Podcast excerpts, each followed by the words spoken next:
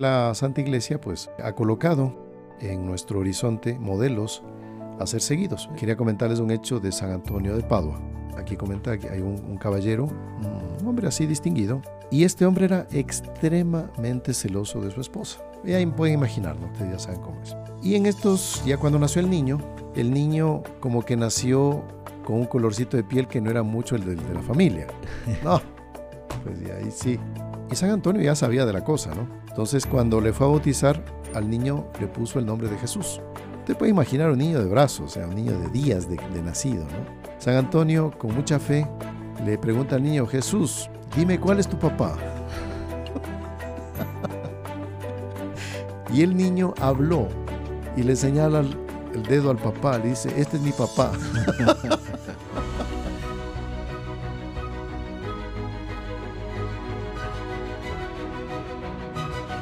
Queridos amigos, salve María, bienvenidos al podcast de los Heraldos. Estamos hoy día con un invitado muy especial, el padre Ricardo Juque, quien nos va a acompañar en un tema muy interesante para aquellos que están pasando situaciones difíciles, complicadas, imposibles, para ver cómo hacer de encontrar a alguien, después, digamos, naturalmente de Dios, de la Santísima Virgen, San José, si ustedes quieren, que nos pueda ayudar en las causas imposibles, difíciles y para cada dificultad, pues la Iglesia en general ha colocado algunos patronos. Vamos a hablar de este tema. Bienvenido, Padre Ricardo. Muchas gracias, Padre, por la invitación y bueno, qué alegría poder eh, compartir con todos estas devociones que van, han ido surgiendo así naturalmente, ¿no? Es, eh, no, es un decreto que dice, no, este santo es el santo de tal, para tal situación, para tal eh, necesidad, sino que eso va surgiendo por, por, la devoción de la gente, eh, va siendo propagado de boca a oído, ¿no? y es así como un plebiscito popular, ¿no? Es muy bonito eso. Exactamente. Entonces vamos a iniciar rezando un Ave María en el nombre del Padre y del Hijo y del Espíritu Santo. Amén. Dios te salve María, llena eres de gracia, el Señor es contigo, bendita tú eres entre todas las mujeres, y bendito es el fruto de tu vientre Jesús. Santa María, Madre de Dios, ruega por nosotros pecadores, ahora y en la hora de nuestra muerte. Amén. Sagrado Corazón de Jesús. En vos confío. Nuestra Señora de Fátima. Ruega por nosotros. San José. Ruega por nosotros. Santos ángeles custodios. Rogad por nosotros. En el nombre del Padre, y del Hijo, y del Espíritu Santo. Amén. Amén. Muy bien. Padre Ricardo, antes de iniciar un poco con el tema, ¿qué le pareció las consagraciones a la Santísima Virgen en este mes de mayo? Bueno, realmente ha sido una explosión de, gracias, de una verdadera avalancha de gente. Nos ha notado aquí en Ecuador y en todo el mundo eh, el fervor, la alegría, eh, en fin, incluso la compenetración con que la gente ha acudido este 13 de mayo, eh, tanto por la devoción a Nuestra Señora de Fátima como por las consagraciones. Se han juntado dos, dos devociones, por decirlo de alguna manera. Sí, en cada lugar, y no solo aquí en Ecuador, en todo el mundo, como decía usted. Eh, hemos escuchado y hemos visto fotos también, ¿no? Del fervor, la, el entusiasmo. Ahora, este fervor y este entusiasmo no puede sino ser una obra del Espíritu Santo. Porque un movimiento así, tan espontáneo, eh, comillas también espontáneo, por otro lado no tanto, ¿no? Porque ha habido como una preparación, uno se da cuenta conversando con las personas que van poco a poco conociendo más la devoción a la Virgen y van cambiando de vida. Usted debe tener repercusiones también de conversiones, ¿no? Sí, eh, es impresionante que, por ejemplo, eh, en, una de las ceremonias que, que me tocó acompañar, usted notaba los que eran personas que iban simplemente porque eh, participaban ahí de la vida de la parroquia y otras que iban porque habían, se habían preparado, eh, estaban, habían seguido todas las, las clases, digamos, de preparación, todas las, habían colocado en práctica todas las oraciones, etcétera. Usted lo veía solo por la fisonomía, la forma de vestir, la forma de participar de la Eucaristía. Era un cambio que ya era patente. Y hablemos de esto, que mm, si esta devoción es querida por Dios, eh, se dan estos resultados. O sea, en la práctica hay personas que nos han comentado, pero muchas repercusiones, muchos, muchos comentarios. Cómo yo me acerqué a Dios cuando yo empecé esta devoción a la Santísima Virgen. Cuando yo comencé a, amarle a ella, a rezarle Santo Rosario sobre todo. Y como usted dice, hasta, inclusive hasta la forma de vestir cambia, ¿no? Mm, sí. Es impresionante. Muy bien. Así que les animamos a todos para que eh, sigan preparándose para esta consagración, renueven su consagración, ¿no? Y vamos a entrar en este tema, ¿no? De los santos intercesores para causas imposibles, ¿no? Causas difíciles, complicadas, etc. Y nada mejor que mm, hacer un, un breve análisis de cómo está la conducta psicológica hoy en día de las personas. Como sacerdotes, pues usted sabe, Padre Ricardo, nosotros eh, siempre escuchamos a muchas personas, tanto en confesión como fuera de ella. Y pues eh, personas que vienen con problemas súper complicados y que, por desgracia, eh, personas que han perdido la fe y se han desviado, han buscado otros caminos. ¿Cuándo no? Y esto es un denominador común en muchas personas, no en todas, que se les pasa por la cabeza quitarse la vida. Y esto es justamente uno de los puntos que nosotros quisiéramos eh, analizar para prevenir a nuestros amigos eh, de que jamás Dios abandona a una criatura suya, ¿no? por peor circunstancia que, que tenga y haya. Hace poco tiempo, pues, eh, lamento este, este episodio, pero es bueno comentarle. En un lugar acá más o menos cercano, una madre joven estaba con su niño de sus siete, ocho años de edad y mm, bajó a un, a un río caudaloso. Ahí había una, como una confluencia de dos ríos y el sitio pues era como una garganta así llena de, de agua y etcétera. Y tomó a su niño del brazo y se lanzaron. Uy, qué barro. Y lógicamente pues se ahogaron, o sea, murieron. Y usted dice, pero bueno, ¿cómo una madre puede hacer eso con su hijo? O sea, la lógica, entre comillas lógica, porque es algo medio, medio irracional o irracional y medio, ustedes quieren. ¿Cómo puede ser que una madre, si ella está en problemas, ella piensa, dice, bueno, entonces para que mi hijo no se quede también sin mí, yo prefiero irme con él. ¿Pero a dónde? Sí, claro. Entonces, y es un drama. Las personas como que tienen un, un callejón sin salida, desesperan y quieren cometer eso. Y en parte, padre, me parece eh, cuando la persona eh, enfrenta la vida o enfoca la vida en el sentido de que la vida es exitosa, es buena, cuando no, no sufro, claro, cuando viene el sufrimiento no están preparados, ¿no?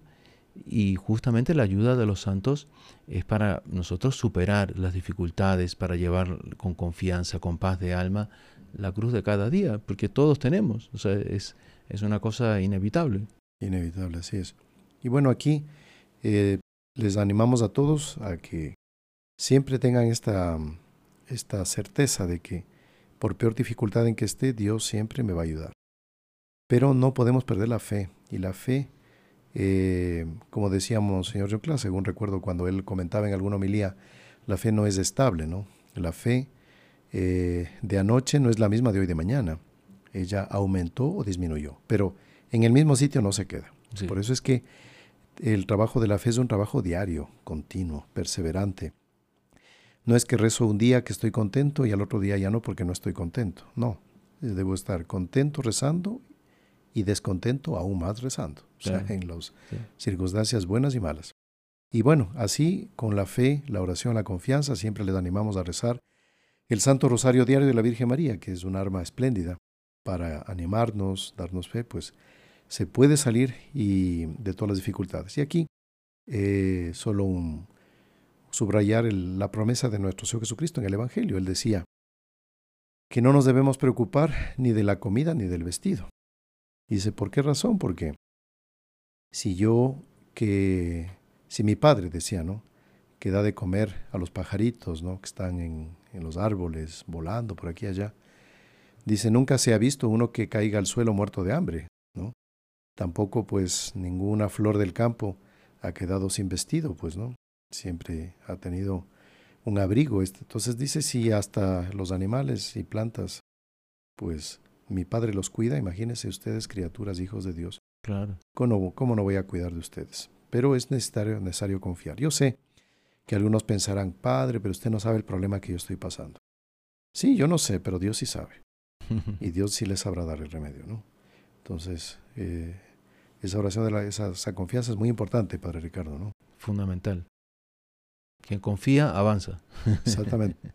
Así que, eh, entonces, ¿qué pasa? Que la Santa Iglesia, pues, sabiendo que nosotros somos débiles, frágiles, caemos, eh, ha colocado en nuestro horizonte modelos a ser seguidos. En primer lugar, pues, el modelo de los modelos es nuestro Jesucristo, o sea, no, no hay comparación. O sea, por más que reunamos todos los santos y santas y mismo la Santísima Virgen juntos, no dan sino menos que un átomo en relación a Dios eh, en cuanto a su poder, su, su fin. Dios es Dios, o sea, Él es alfa y omega. Y bueno, pero de todas formas Dios ha querido que hombres brillen en el horizonte nuestro para ser ejemplo para nosotros, porque hay veces que uno piensa y dice, bueno, claro, como es Jesucristo, claro, él, él puede todo porque es Dios, pues al final, ¿no? Y la Virgen también, pues ella tuvo pruebas, dificultades, todo, pero al final, pues era la madre de Dios, o sea, pero yo no sé eso, pues yo soy una pobre criatura, yo.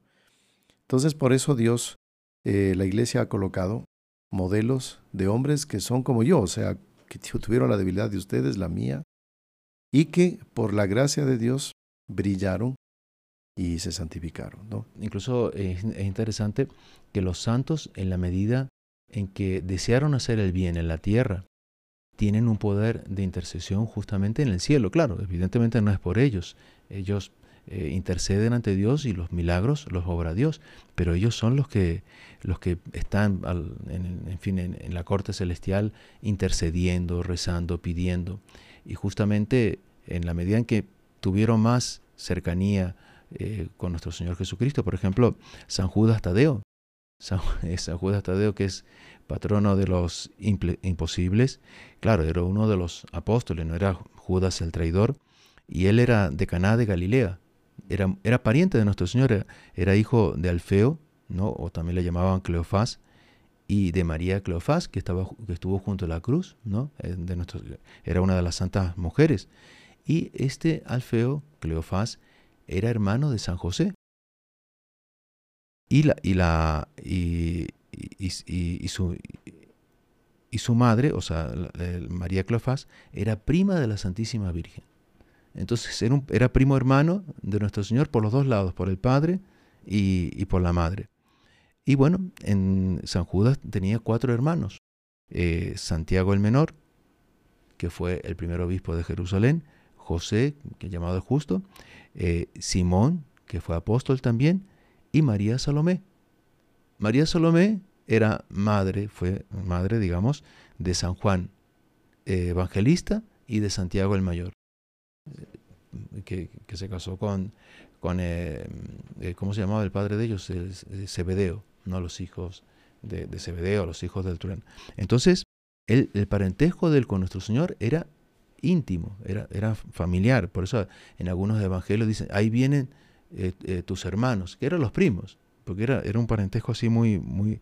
Y Santa Brígida una vez, Santa Brígida de Suecia, se le apareció a nuestro Señor y le dijo, cuando tengas alguna necesidad especial, pídela a través de San Judas Tadeo. Increíble. Entonces él estaba, eh, tenía así una, una, tiene una audiencia especial. Algunos dicen que es el patrono eh, para los que están sin trabajo.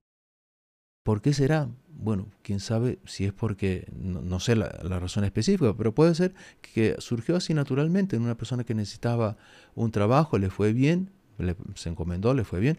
Bueno, entonces dije, ya, fulanito, mira, eh, pide la San Judas Tadeo. claro, y ahí surgió la devoción. y va surgiendo naturalmente, ¿no? Claro. Eh, y, y San Judas Tadeo, bueno, él trabajó mucho y él tenía mucho deseo de hacer el bien a las almas. Eh, yo no sé si usted se recuerda, Padre, cuando era en la, última cena, el, discurso de despedida, eh, en el capítulo 14, ¿no? le, dice nuestro Señor eh, dice, ya no me manifesta, yo me he manifestado a ustedes y no al mundo. Porque en el fondo el mundo no lo amaba. Y entonces San Judas le dice, pero Señor, ¿qué hay para que no te, manifieste, manifiestes solos a nosotros y no al mundo? O sea, él quería que todos recibiesen ese, don, ese bien, ese don. Eh, estar con él, de verlo. exactamente. Entonces, claro, él después hizo apostolado, hizo apostolado, eh, fue con San Simón, ¿no? incluso con, que era hermano de él, fueron a Babilonia. El rey, y el, convirtieron al rey de Babilonia y a la corte. O sea, lo, que eran los persas, ¿no? Eh, lo que era el imperio persa, los convirtieron. Y una cosa impresionante, yo no sé si los que nos escuchan han visto alguna imagen de San Judas que aparece con un hacha. Y también aparece con un lienzo donde está impresa la, fisionomía, la faz, la santa faz de nuestro Señor Jesucristo. ¿No? Eh, eh, ¿Y eso a qué se debe? Es que eh, en vida de nuestro Señor, el rey de Edesa, el rey Agar, ¿no? le escribió una carta a nuestro Señor. una carta cortita, incluso está, está por ahí el texto, ¿no? Y, le, y le dijo, Señor, yo sé que los judíos te odian mucho y, y quieren matarte. ¿Por qué no vienes a mi reino?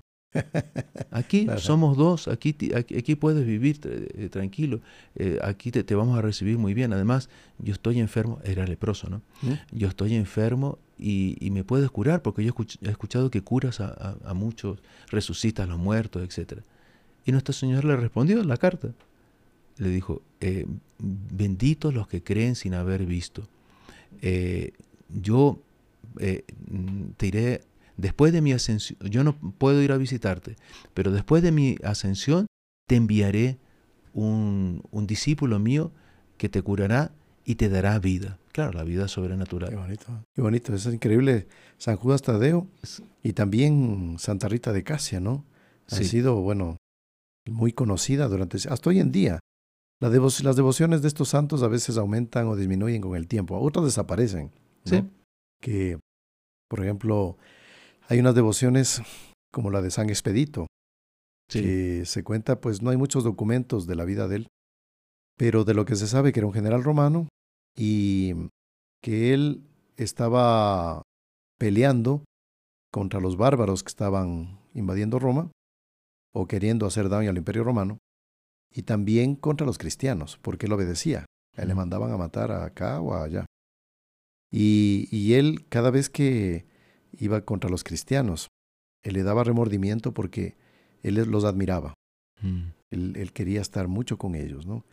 Pero un día él se, ya dijo, bueno, basta, ya tengo que ser coherente, voy a hacerme cristiano. Y cada vez que él pensaba en hacerse cristiano, le venía a la mente mejor mañana. Entonces, no hoy día. Ah. Mejor mañana. Bueno, entonces, cada vez que venía ya una batalla, entonces, no, no, mejor mañana, hoy, hoy no. Y un día, él, él dijo, no, ahora sí, yo dejo esta vida, no puede ser, voy a ser cristiano realmente. Y ahí en ese momento, cuando él estaba ya a punto de dar el paso, se aparece un cuervo. ¿sí? Eh, y el cuervo empezó a, a graznar, a, hacer ruidos con, la, con, el pico, y que coincidía con la palabra romana cras, cras, cras. ¿Qué quiere decir mañana, mañana, mañana? Ah, es interesante porque San Expedito es conocido porque atiende rápido, ¿no? Ya, entonces ahí está. Entonces, cuando él vio que el cuervo estaba en eso, ahí se dio cuenta que era el demonio. Ah. Y ahí agarró al, demo, al, al, pájaro ese, al cuervo, y lo, lo, lo aplastó. Y ahí dijo, odie, odie, odie. O sea, odie. Hoy día, hoy día, hoy día. Qué interesante. Hoy me voy a convertir y ahí se convirtió. Y por eso es que a San Expedito se lo muestra con un cuervo aplastado, ¿no? Ah. Y, y claro, expeditus en el lenguaje latino es como alguien que lleva algo ligero, o sea, como que no tiene mucha carga y va más rápido, ¿ya? Entonces, por eso es que cuando se le reza a San Expedito es como para decirle, hágame rápido el milagro, ¿no? Entonces, San Expedito. Pero bueno, hay devociones así interesantes y también unas que quería mencionar aquí porque la iglesia ha colocado modelos de santidad y que son patronos justamente de las virtudes en las cuales ellos más brillaron. ¿no? Entonces, por ejemplo, eh, el patrono de los embajadores, ¿no? los que tienen este, esta función tan delicada, la diplomacia. Que uno dice, uy, pero esos diplomáticos, hablemos de los buenos diplomáticos porque hay de todo, ¿no? Pero bueno, los buenos diplomáticos pues saben que en una conversación con otro país o algún mandatario, pueden o hacer que su país eh, caiga económicamente o sea perjudicado en tal circunstancia o pueda mejorar, ¿no? Claro. Entonces, el, el patrono de los embajadores es San Gabriel Arcángel. Y es más o menos obvio, o sea, San Gabriel fue el embajador de Dios ante la Santísima Virgen para eh, animarle a ser la madre del Redentor, para ver si se aceptaba. Y le fue bien. y cumplió muy bien su misión y la Santísima Virgen aceptó. Después algo que eh, es interesante, pero estas cosas se han perdido eh, con el tiempo. Antiguamente, cuando uno entraba a una sastrería, era curioso, no eran todos los lugares, pero que uno que otro, veía un cuadro de Dios Padre Eterno. Entonces, esa figura así de un hombre anciano con una barba, ¿no? Eh, y como haciendo un ademán de que está creando el mundo, qué sé yo, con unas nubes, bueno. Entonces decía, pero ¿cómo así tendrán los astres ahí al Dios Padre Eterno? Entonces resulta que Dios Padre Eterno es el patrono de los astres. ¿Por qué? Porque cuando fueron expulsados Adán y Eva del paraíso, Él fue el primero que les tejió una túnica de pieles para que se vistan. Claro. Y ahí se fueron. El primer sastre. El primer sastre de la historia. El, digamos, la primera confección de, un, de, una vestimenta en la historia, ¿no? Entonces, por eso los eh, sastres le tienen a Dios Padre Eterno como patrón. Sí, pues. Después, muy interesante también, eh, tenemos a la santa patrona de los fotógrafos. No sé si hay alguno que sea aficionado a la fotografía, trabaje de eso, viva de eso, pues eh, a mí también me pareció simpática la, la patrona, pues una, es una mujer, la patrona de los fotógrafos, es Santa Verónica. Y es porque ella, pues, tomó un lienzo y le enjugó a nuestro Señor en la pasión, pues, y la... Quedó impresa. La imagen de la Santa Faz quedó estampada ahí, ¿no? Entonces, como que una fotografía. Bueno, Santa Rita de Casia, ¿no? Patrona de los imposibles. Hay mucha devoción a Santa Rita. Y la vida de ella fue una cadena de imposibles que se realizaron. Ella, eh, bueno, Primero los padres eran estériles, no conseguían tener hijos, pero rezaron, hicieron penitencia y al final les nació una niña. Una niña así, desde el inicio se veía muy dotada, una niña, en fin, muy bendecida, porque eran padres buenos, eran, eran conocidos, esto fue en el siglo XIV, en, Italia, ¿no? cerca de, de, Casia, en un pueblito cerca en esa región de Casia. Y, claro, los padres eran conocidos como los pacificadores, porque donde habían problemas, dificultades, ellos, por así decir, eran como el aceite que hacía que todo se tranquilizase. ¿no?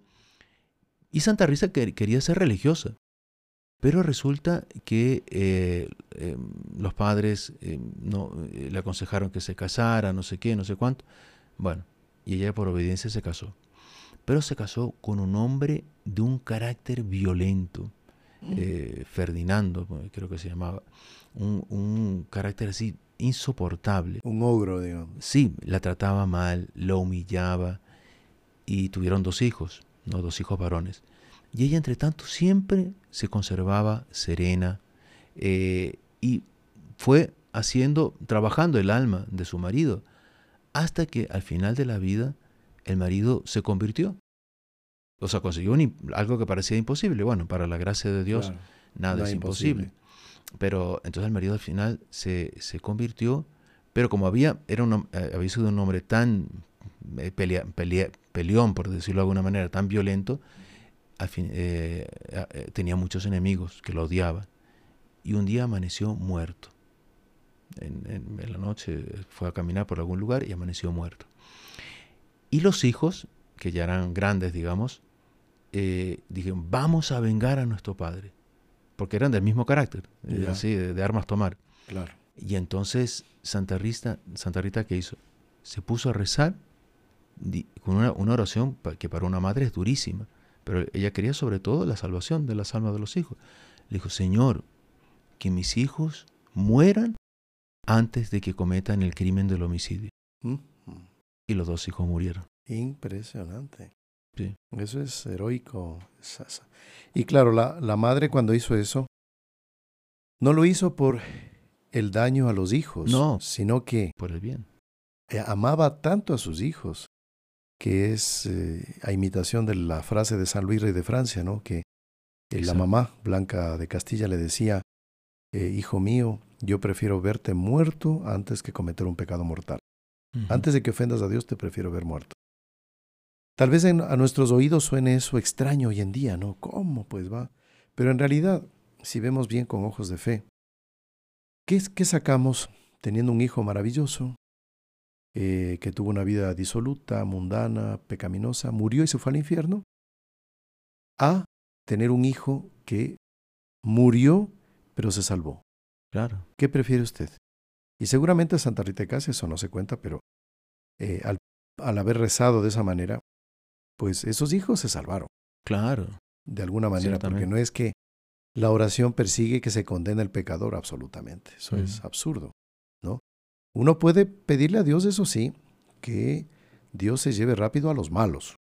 Dios sabrá si atiende o no ese pedido. Eso sí se puede pedir. Para que no sigan. Pero no que se condenen, sino que dejen de hacer daño. Claro. Se puede pedir eso es O que hagan menos daño. Así es. ¿Y cuántos santos hicieron eso, no? Que rezaron en su vida para que tal individuo o tal otro deje de hacer daño y Dios se lo lleve rápido. Sí. Pero siempre en función de su salvación. Claro. Eso es evidente. Pero es interesante, padre, también que Santa Rita, otro imposible, ¿no? ¿Ya? Ella quería ser religiosa, bueno, quedó viuda, sin hijos, y entonces fue a tocar al convento de las Agustinas, porque er, era muy devota de San Agustín de, eh, y de otros santos agustinos. Y entonces le dijeron, no, aquí no aceptamos viudas, eh, no puede. Fue tres veces a insistir. Bueno, y, y, no conseguía nada. Entonces se puso en oración. Ahí se le apareció San Agustín y eh, eh, otros santos que no, no, recuerdo, y la llevaron al convento estando de noche cerradas las puertas y la colocaron dentro de la capilla del convento. Y cuando las monjas vieron eso, dijeron... ¿Cómo entró? ¿Cómo entró? Se percataron que todo estaba cerrado y entonces ahí se dieron cuenta que era realmente una cosa de Dios. Sobrenatural. Que era una cosa sobrenatural. Y entonces ahí eh, la, admitieron. Y bueno, la vida de ella dentro del convento fue una constante abnegación, eh, renuncia a sí mismo y deseo de hacer el bien. Tenía tanto deseo de hacer el bien que le pidió en una cuaresma, escuchando la prédica de un franciscano, eh, que era en fin, muy, muy buen predicador sobre la pasión de nuestro Señor, dijo, yo quiero, Señor, si es posible, aunque sea una espina de tu corona de espinas, yo quiero sufrir con el dolor. Y ahí sintió un dolor mm, eh, fuertísimo, Tremendo. ¿no? Tremendo, que casi se desmaya del dolor. Y se le clavó una espina aquí en la frente. Qué increíble. Por eso a ella se le representa con esa espina en la frente. Y esa espina la tuvo hasta el final de la vida. Fueron como 14 años. Incluso era una espina que era en cierto sentido humillante porque eh, salía pus y un olor malo, ¿no? Desherida. Y eso, claro, lo, la obligó a ella a apartarse de la vida del resto del convento. Vivía apartado, le llevaban la comida, etcétera, pero vivía apartada porque, bueno, era algo. Pero fue hasta. Y esa humillación ella también lo ofreció por los pecadores. increíble. Entonces, pero bueno, fue otro imposible eh, que ella, que ella eh, obtuvo, ¿no? La vida religiosa cuando parecía que... Claro, y Santa Rita de Casia, pues, ha sido muy venerada en ese sentido durante siglos, ¿no? Sí. Durante siglos. Y bueno, muy interesante. También, eh, un poco para animar a las mamás, vamos a comentarles un hecho también que aconteció con un discípulo muy joven de San Juan Bosco, Santo Domingo Sabio. A Santo Domingo Sabio eh, eh, se le reza mucho para los estudios, ¿no? patrono de los estudiantes, porque claro, él era alumno del oratorio de San Juan Bosco, pues, y era pues en materia de virtud, eh, de vida espiritual eximio, pues, y en la vida diaria y ordenada de sus estudios, pues ni se diga, ¿no? Pero también hay un hecho interesante. Un día, Santo Domingo Sabio, que estaba en el internado, en el oratorio de Don Bosco, eh, va donde Don Bosco y le dice, eh, San Juan Bosco, eh, por favor, quiero que me autorice a volver a mi casa, donde está mi mamá. Y ahí San Juan Bosco, él se, se sorprendió. Claro. Porque era algo atípico, pero había algo más. Y ahí San Juan Bosco le dijo, no, mira muchacho, ¿por qué no? No dejamos pasar unos días. No, no, no, no. Yo quiero ir, quiero ir, dame permiso, dame permiso. Y ahí San Juan Bosco, él vio que había algo sobrenatural. ¿Y qué era? Que San Juan Bosco sabía que la mamá estaba en esos días pasando días muy complicados porque no podía dar a luz. Ah. Y él no quería que el chico que tenía sus 12, 13 años eh, sufriera, el, sufriera, el, trauma de ver a su mamá en ese estado. Mm. Pero tal fue la insistencia que San Juan Bosco, Santo Domingo Sabio hacía, que don Bosco vio que ahí había algo de sobrenatural. Y ahí lo dejó partir. Y ahí fue, y cuando llegó a su casa, San, Santo Domingo Sabio, los familiares querían impedir a toda costa que vea a su mamá por estas razones. Y él insistió, insistió, insistió tanto, que llegó hasta donde ella estaba, en su habitación, en un estado tremendo, a punto de morir, porque estaba en ese parto complicadísimo. Y ahí San Juan Bosco, eh, perdón, Santo Domingo Sabio, va donde la mamá y le abraza, ¿no? Le besa a su mamá y le anima a que se encomiende a Nuestra Señora y cuando se retira le dejó un escapulario encima de ella. Le dice, mamá, usa este, este escapulario. Y ahí ella, que no sabía cómo su hijo se había enterado de la situación porque habían tomado una total reserva.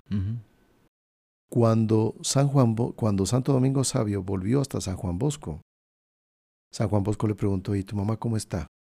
Y Santo Domingo dice, está perfecto, está súper bien, ya se curó. y ahí él recién llegaba y él ya le daba por curada. Y en efecto, su hermano pequeñito nació y la mamá tuvo un parto tranquilo. Qué impresionante. Por eso es que muchas personas le rezan a Santo Domingo Sabio para cuando tienen problemas en el parto, ¿no?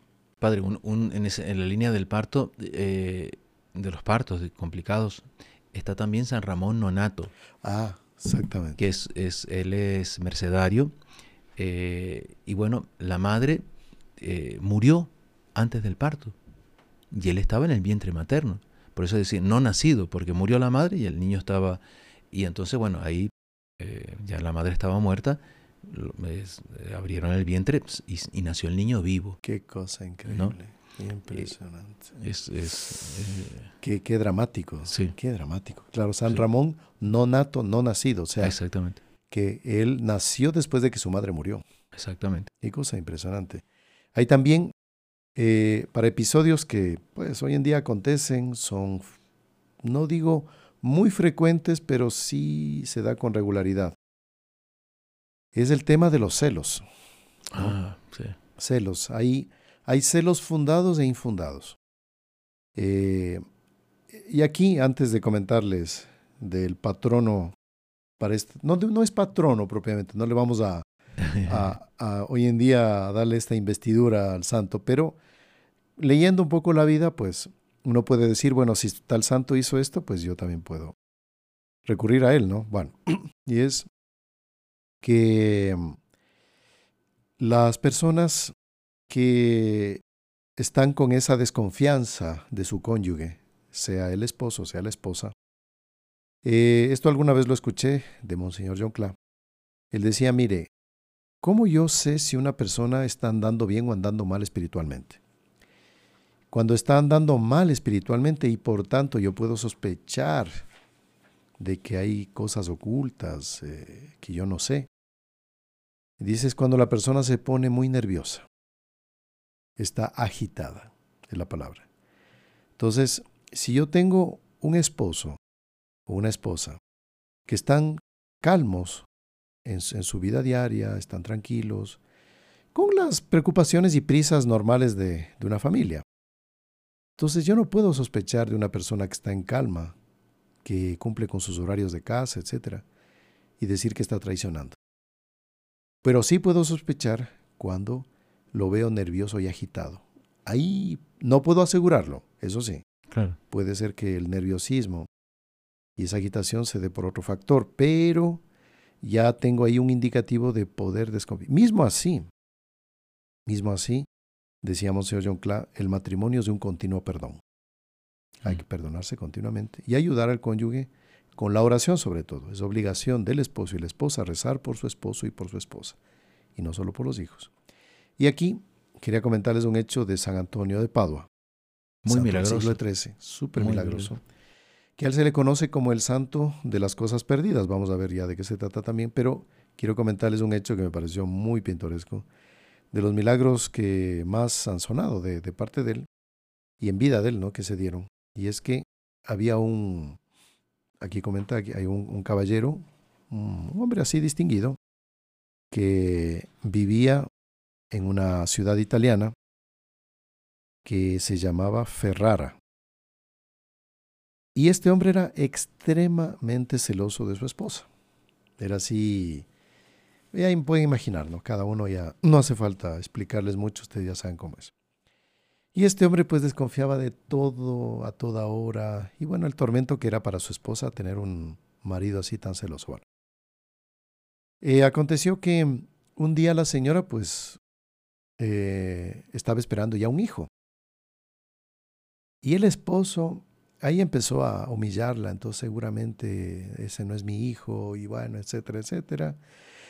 y con la cruz que no sería pequeña para esta pobre señora. Pues y San Antonio de Padua ya había escuchado el caso, etcétera. Y en estos, ya cuando nació el niño, eh, digamos, para más prueba de la, de la señora, el niño como que nació con un colorcito de piel que no era mucho el del de la familia. No, pues y ahí sí. Imagínese el padre despreciando a, la esposa y ahí está, aquí está la prueba y el hijo vanea. Y a veces pasa, ¿no? Que son por los... Sí, o nace más al abuelo. Los, A veces los hijos se parecen más a los abuelos. Más al abuelo o un antecesor que no. Entonces, sí, a veces acontece en América, sobre todo aquí que hubo una mezcla de, de sangres de repente en medio de unos así más mestizos, pues de repente les nace un hito, ojitos más claros o azules, no sé. ¿Y de dónde? Bueno, ya. Entonces, el esposo aquí, esta señora, peor. Pero como había que bautizar a la criatura, pues a los primeros días, que era la costumbre antiguamente, y muy buena costumbre esa, fueron hasta San Antonio y, San Antonio ya sabía de la cosa, ¿no? Entonces, cuando le fue a bautizar, eh, al niño le puso el nombre de Jesús. ¿no? Así se llamaba el niño. Y ahí eh, San Antonio le dice al niño, te puede imaginar un niño de brazos, o sea, un niño de días de, nacido, ¿no? Ya, ya conocen. San Antonio, con mucha fe, le pregunta al niño, Jesús, eh, dime cuál es tu papá. claro, el niño estaba en los brazos de la mamá y el niño habló y le señala el, dedo al papá, le dice, este es mi papá. Ay, qué increíble. Entonces los circundantes, imagínense, familiares, todos quedaron tan impresionados. Y ahí este padre de familia celoso, pues, bajó la cabeza y vieron que era un milagro. O sea, ningún niño habla en los primeros días de nacido. Bueno, ahora también es patrono de las causas de los, de los objetos perdidos, ¿no? Y, es efectivo, ¿eh? Sí, sí, sí. San Antonio cumple, cumple mismo. se, le, se le, aparecen los objetos perdidos. Es porque él eh, tenía en un monasterio un libro que él quería mucho y le desapareció el libro. Y era un libro que lo apreciaba. Y, y hablemos lo siguiente, en esa época, pues tener un libro era una cosa, Era pero un lujo. sí, como tener, no sé, ¿qué le digo? Pues un, no sé, era, era realmente valioso, o sea, tener un libro era muy, muy, muy valioso. Y, No existía la imprenta todavía, ¿no? Claro, o sea, estaba todo exactamente muy rudimentario en esa materia. La imprenta, pues, aparece un par de siglos después. Entonces, eh, ahí rezó, rezó, pidió, pidió para que aparezca el libro. Y apenas rezó, apenas rezó, un monje le golpea la puerta y le dice, Fray Antonio, disculpe, me llevé su libro y le devolvió el libro. Entonces, qué patrono de los objetos perdidos, ¿no? Por eso, ¿no? Hay una santa que es muy poco conocida, pero eh, incluso históricamente no hay documentos eh, históricos de así como hay de algunos santos, actas de mártires que han llegado hasta nuestros días. Pero es Santa Filomena. Eh, en algunos países es, es bien venerada. Y, y son esas cosas que, que surgen así, o sea, es la tradición que se va transmitiendo de uno a otro, de boca a oído, y, y llega hasta nuestros días. Es la fuerza de la gracia, ¿no? Que se manifiesta en, esta devoción a los santos. Y Santa Filomena, la vida se conoce más por una revelación privada, ¿no? De una religiosa a la cual ella se le apareció y le contó un poco su historia. Eh, y, resulta que eh, habían unos, mm, en Grecia, unos nobles que eran paganos, no tenían hijos. Eh, pero mm, tenían un médico que fin, los cuidaba, a lo cual ellos acudían, que era cristiano. Hizo apostolado con ellos y se convirtieron. Y Dios les dio la, la gracia de tener una hija, que le pusieron lumena, o sea, de luz. ¿Por qué? Porque por la luz de la fe Dios les había dado una, una hija, ¿no? Bueno, ahí eh, en determinado momento él fue llamado a Roma, donde estaba el emperador Diocleciano, el, de los, el que organizó Más tiranos, ¿no? de los más tiranos y de las persecuciones peores, más sanguinarias, fueron las de Diocleciano. Y entonces él, eh, él fue con, con la hija. Y este, este canalla se apasionó por, por la niña. Y, Qué barbaridad. ¿no? Y, y entonces quiso, quiso eh, que- quería que, se, que se casara con él. Bueno, no sé, tenía varias concubinas, esposas, no sé bien cómo sería. Pero, y la niña eh, que- quedó horrorizada, de, ninguna manera. Y los padres le decían, bueno, pero tal vez eh, sea mejor porque vamos a ser perseguidos, no sé, no sé cuánto. No, yo me casé con nuestro Señor Jesucristo, soy esposa de Él y no voy a renunciar a eso.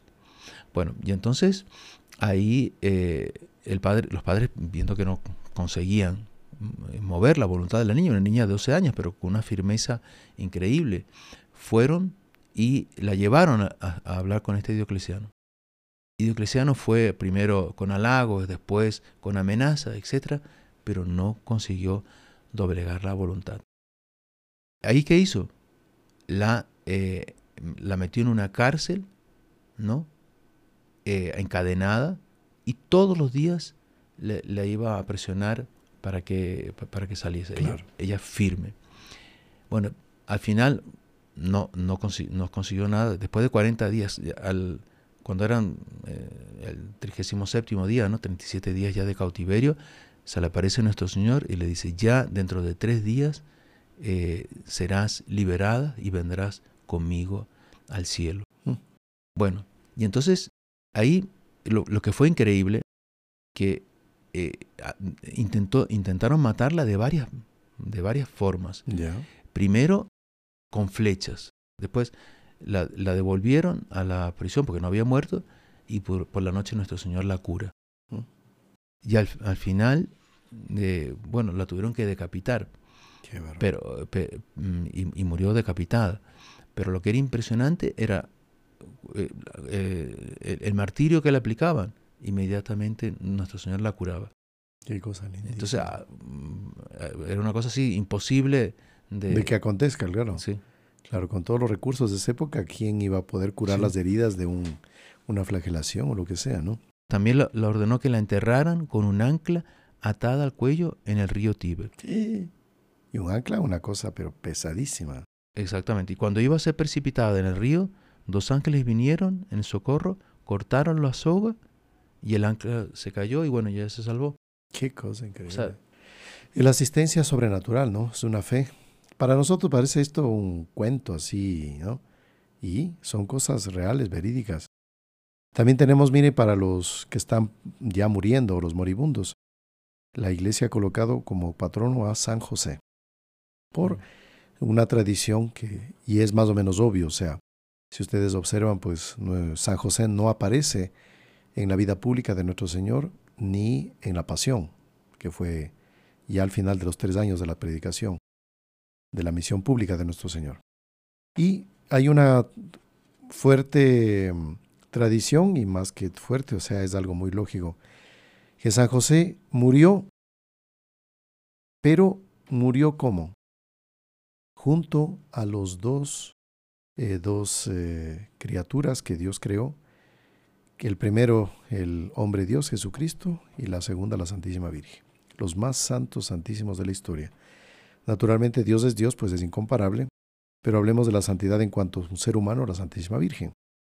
Entonces morir, imagínense ustedes, junto a Jesucristo y junto a la Virgen Santísima, pues mejor asistidos no podemos estar. Por eso es que San José es patrono de los moribundos. También tenemos eh, patrono de la pureza, de esta virtud que siempre ha sido pues de las más eh, atacadas por el demonio, difíciles de practicar y que tuvo sus, sus hombres heroicamente castos, eh, puros. Uno de ellos fue San Luis Gonzaga. San Luis Gonzaga es patrono de la pureza. Y también tenemos otra patrona de la pureza, pues hay algunos, algunas. Santa María Goretti, uh. que ya es más reciente, es de hace inicios del siglo XX más o menos, que ella pues eh, prefirió ser muerta antes que ella dejar eh, que su pureza sea maculada. ¿no? También tenemos los patronos de los, el patrono de los pintores y los artistas católicos. Ustedes ya sabrán, tal vez van a deducir, es el beato frangélico, ¿no? Juan de Fiesole, que él eh, vivió no propiamente en la Edad Media, sino ya al fin, digamos, era ya renacimiento, pero con espíritu medieval, ¿no? Entonces las pinturas de él son extraordinarias. ¿Y San Lucas, padre? No, no. Y San Lucas también. San Lucas Evangelista. Que pintó varios cuadros de la Virgen. Pintó cuadros de él, también es patrono de los pintores y artistas, ¿no? San Lucas. Entonces para los que quieren pintar, hacer un poco de arte, pues tienen ahí estos patronos.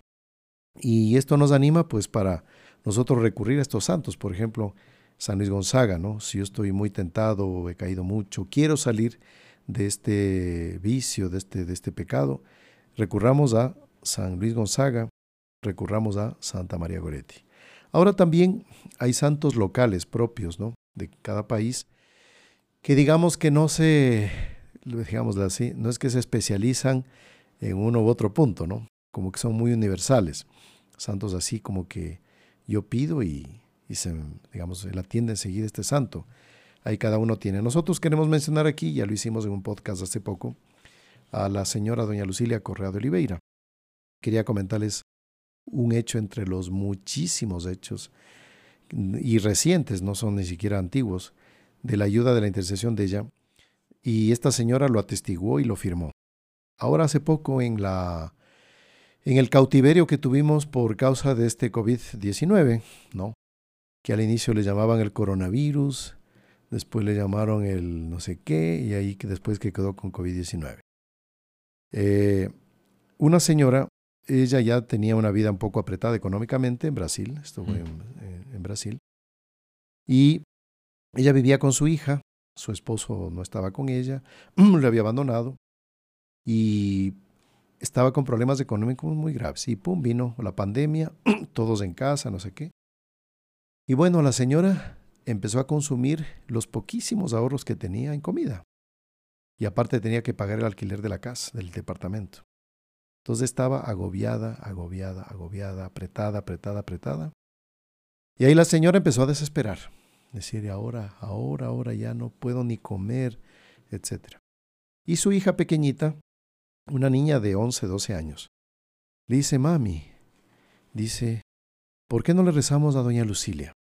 Y la niña ya había escuchado hablar de ella, ¿sí? había tenido contacto con los heraldos del Evangelio de allá de Brasil. Y ahí le dijo, mire, recemos a doña Lucilia, que, que, que ella nos va a ayudar. Y ahí la mamá, pues, en medio de los llantos, lloros y, pues, lamentos, está bien, vamos a rezar.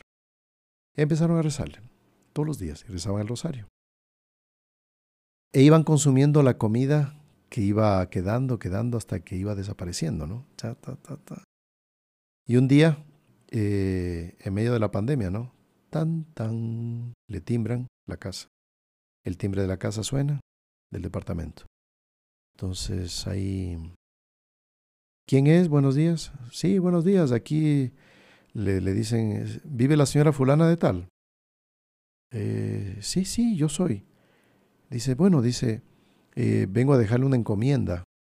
Eh, es un, es un, unos, unos eh, em, alimentos. Unos alimentos que vienen a dejarle. ¿Qué? ¿Cómo? Sí, son unas compras que, a ver, a ver, entonces no entendía bien, de repente era de la vecina, se equivocaron. Entonces dijo, bueno, pase. Y ahí le entregaron una cantidad de comida enorme y le hicieron firmar el recibo porque ahí se dieron cuenta que era ella misma. Sí. Dirección todo. ¿Quién remite? Nadie. Nadie. Pero ¿quién remite esto? No, dice, de tal supermercado nos pidieron dejarle esto y no, no, no quiso decir quién pagó esto. Simplemente entregarle. Y ahí está la foto, ¿no? La señora con las compras y todo que le llegó. Un milagro pero de no creer. O sea, de la nada le apareció en casa toda la comida.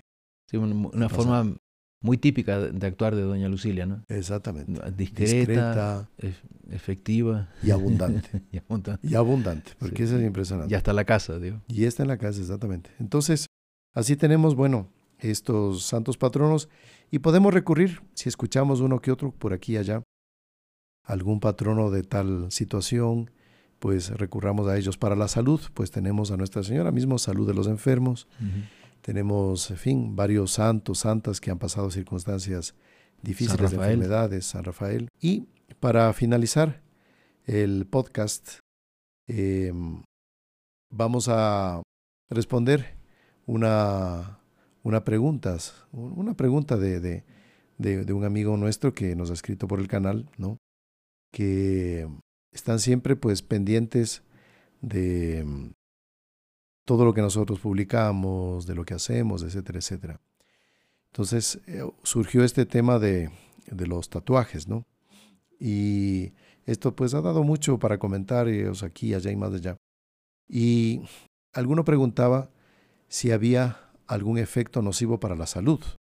Claro, yo no soy médico, eh, no, no les puedo decir así todos los detalles de esta parte, pero un señor que es médico nos escribió mm, en el mismo, en el mismo programa eh, la respuesta, que es la, entonces está la pregunta y ahora está la respuesta. Entonces, según este doctor, este médico, él dice que mm, como la sustancia está en la piel, eh, los anticuerpos están continuamente batallando como un, un, elemento, extraño. elemento extraño.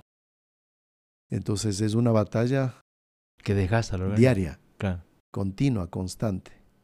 Entonces, según este médico decía que si la persona, hablemos no de tal vez un tatuaje pequeño, eso es lo que entiendo, sino hablemos de un, algo más grande y y que está invadiendo todo el cuerpo.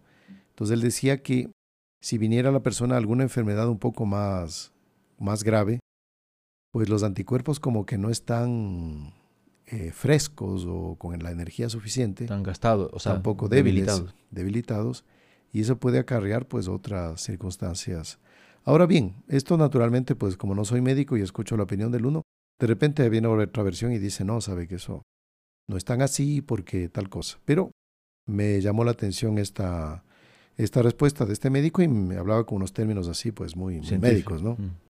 Y pues me pareció interesante, así que respondemos la pregunta y no lo no respondo yo, sino responde otro también del, del canal para que sepa, ¿no? Muy bien.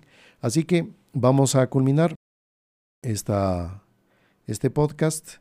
Eh, como siempre, pues agradeciendo a nuestros benefactores, amigos que hacen posible que podamos continuar con esta transmisión, con estos programas.